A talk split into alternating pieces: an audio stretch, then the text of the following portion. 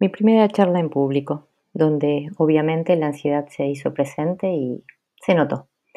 Pero bueno, espero les sirva a ustedes de experiencia lo que cuento. Hola a todos, ¿qué tal? ¿Cómo están?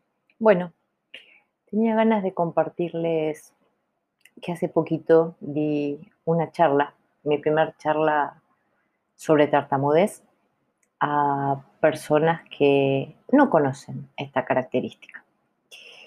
Y si hago referencia a mi post, a mi podcast, perdón, anterior, donde hablé de el pánico escénico, el miedo a enfrentarnos con un público, que no es solo de nosotros, ¿no? Los que tenemos esta característica, sino que mucha gente experimenta esa sensación de temor.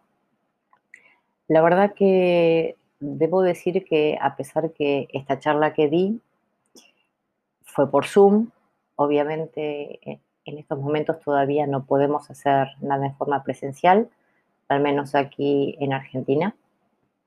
Y me dio temor, me dio temor, estaba muy nerviosa, estaba ansiosa. Eh, cosa que no me sucede normalmente cuando hago, por ejemplo, un podcast, cuando hago un video, cuando participo con otras personas de un Zoom, en general no me pongo tan nerviosa. Quizás en esta ocasión era porque tenía a un público que no sabía sobre tartamudez o si sabía, sabía poco o algunas cositas sueltas. También quizás influyó en que era mi primera charla donde tuve toda una preparación previa, ¿no? Donde hice unas diapositivas con explicaciones de dónde viene la tartamudez, cómo nos tienen que tratar, qué es la tartamudez para las personas fluidas, qué es la tartamudez para nosotros.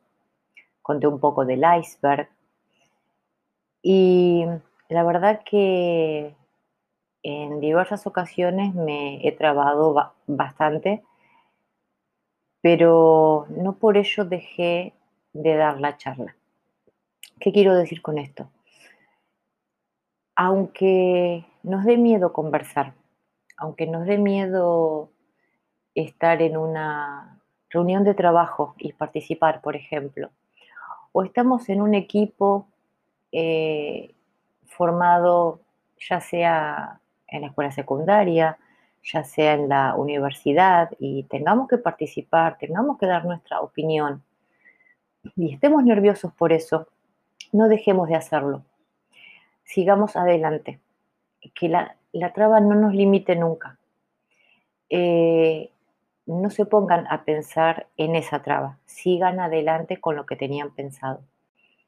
Al menos eso es lo que yo hice. Cada traba que tenía trataba de pensar en el discurso, en la frase que seguía.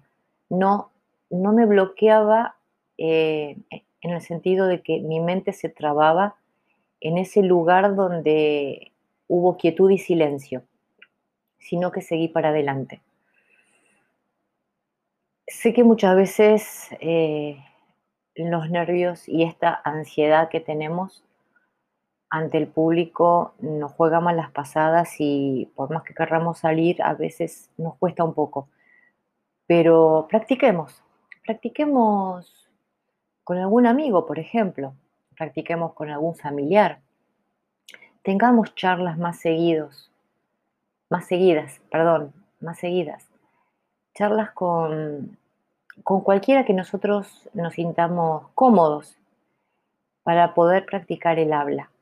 ¿Por qué? Porque cuanto más hablemos, más confianza en nosotros vamos a tener.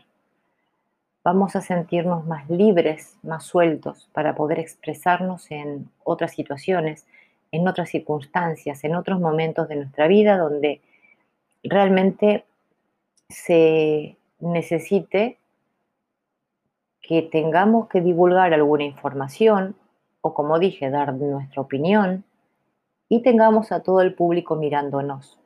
O si es en un Zoom, viéndonos en una pantalla, ¿no? Pero nos están prestando atención, están enfocados en nosotros.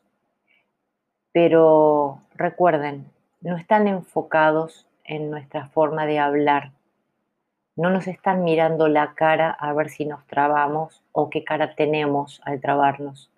Están enfocados mirándonos para escuchar lo que tenemos que decir, para escuchar nuestra opinión, para escuchar nuestro saber, si es el caso. Entonces, no piensen tanto en la tartamudez. Enfóquense, enfóquense en lo que deseen transmitir, que eso es lo más importante. No todos nos miran del mismo modo. Así que hagan caso omiso a esas miradas que muchas veces nosotros juzgamos sin saber y démosle para adelante, démosle para adelante porque nosotros necesitamos comunicar y, y la gente necesita saber lo que pensamos, con o sin trabas. Así que bueno, los dejo hasta la próxima. Espero les sirva.